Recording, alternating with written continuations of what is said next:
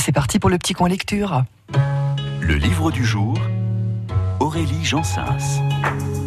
Je vais vous parler aujourd'hui d'un roman de Georges Simenon. Alors, Georges Simenon, vous connaissez tous et vous connaissez sûrement son fameux commissaire Maigret. Il faut dire aussi qu'il en a écrit euh, pas mal, hein, plus de 193 romans. Mais j'avais envie de vous parler d'un livre euh, qui n'est pas avec le commissaire Maigret et qui s'intitule Le chat. Alors le chat, c'est un nom qui vous dit peut-être quelque chose puisque ce livre a été adapté au cinéma en 1971 par Pierre Granier de Fer avec des acteurs mythiques Jean Gabin et Simone Signoret.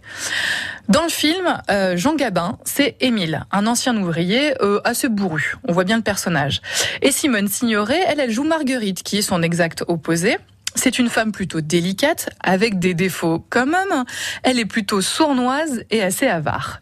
Ils étaient voisins quand ils se sont rencontrés par hasard tous les deux et ils étaient aussi tous les deux veufs. Ils ont décidé de se marier à nouveau à 65 et 63 ans plutôt par peur de la solitude et de la vieillesse que par un véritable amour inconditionnel. Mais petit à petit, le souvenir de leur ancien conjoint disparu met en lumière le manque d'amour et de compréhension et de complicité surtout au sein du couple. Alors il en faut pas plus pour que les rancœurs ressurgissent et que surtout des reproches apparaissent. Bien vite pour les deux, ça devient invivable. Un jour, Émile tombe malade. Au même moment, le chat d'Émile, qui s'appelle Joseph et que Marguerite n'a jamais accepté, disparaît. Émile finit par le retrouver dans la cave, probablement empoisonné. Il comprend qu'à travers le chat, c'est lui qu'on a voulu atteindre. Il se venge alors sur le perroquet de Marguerite. Commence une sorte de petite guerre qui pourrait être drôle si elle n'était pas si triste. Ils ne communiquent plus qu'en se laissant des petits mots, ils essaient même de se séparer.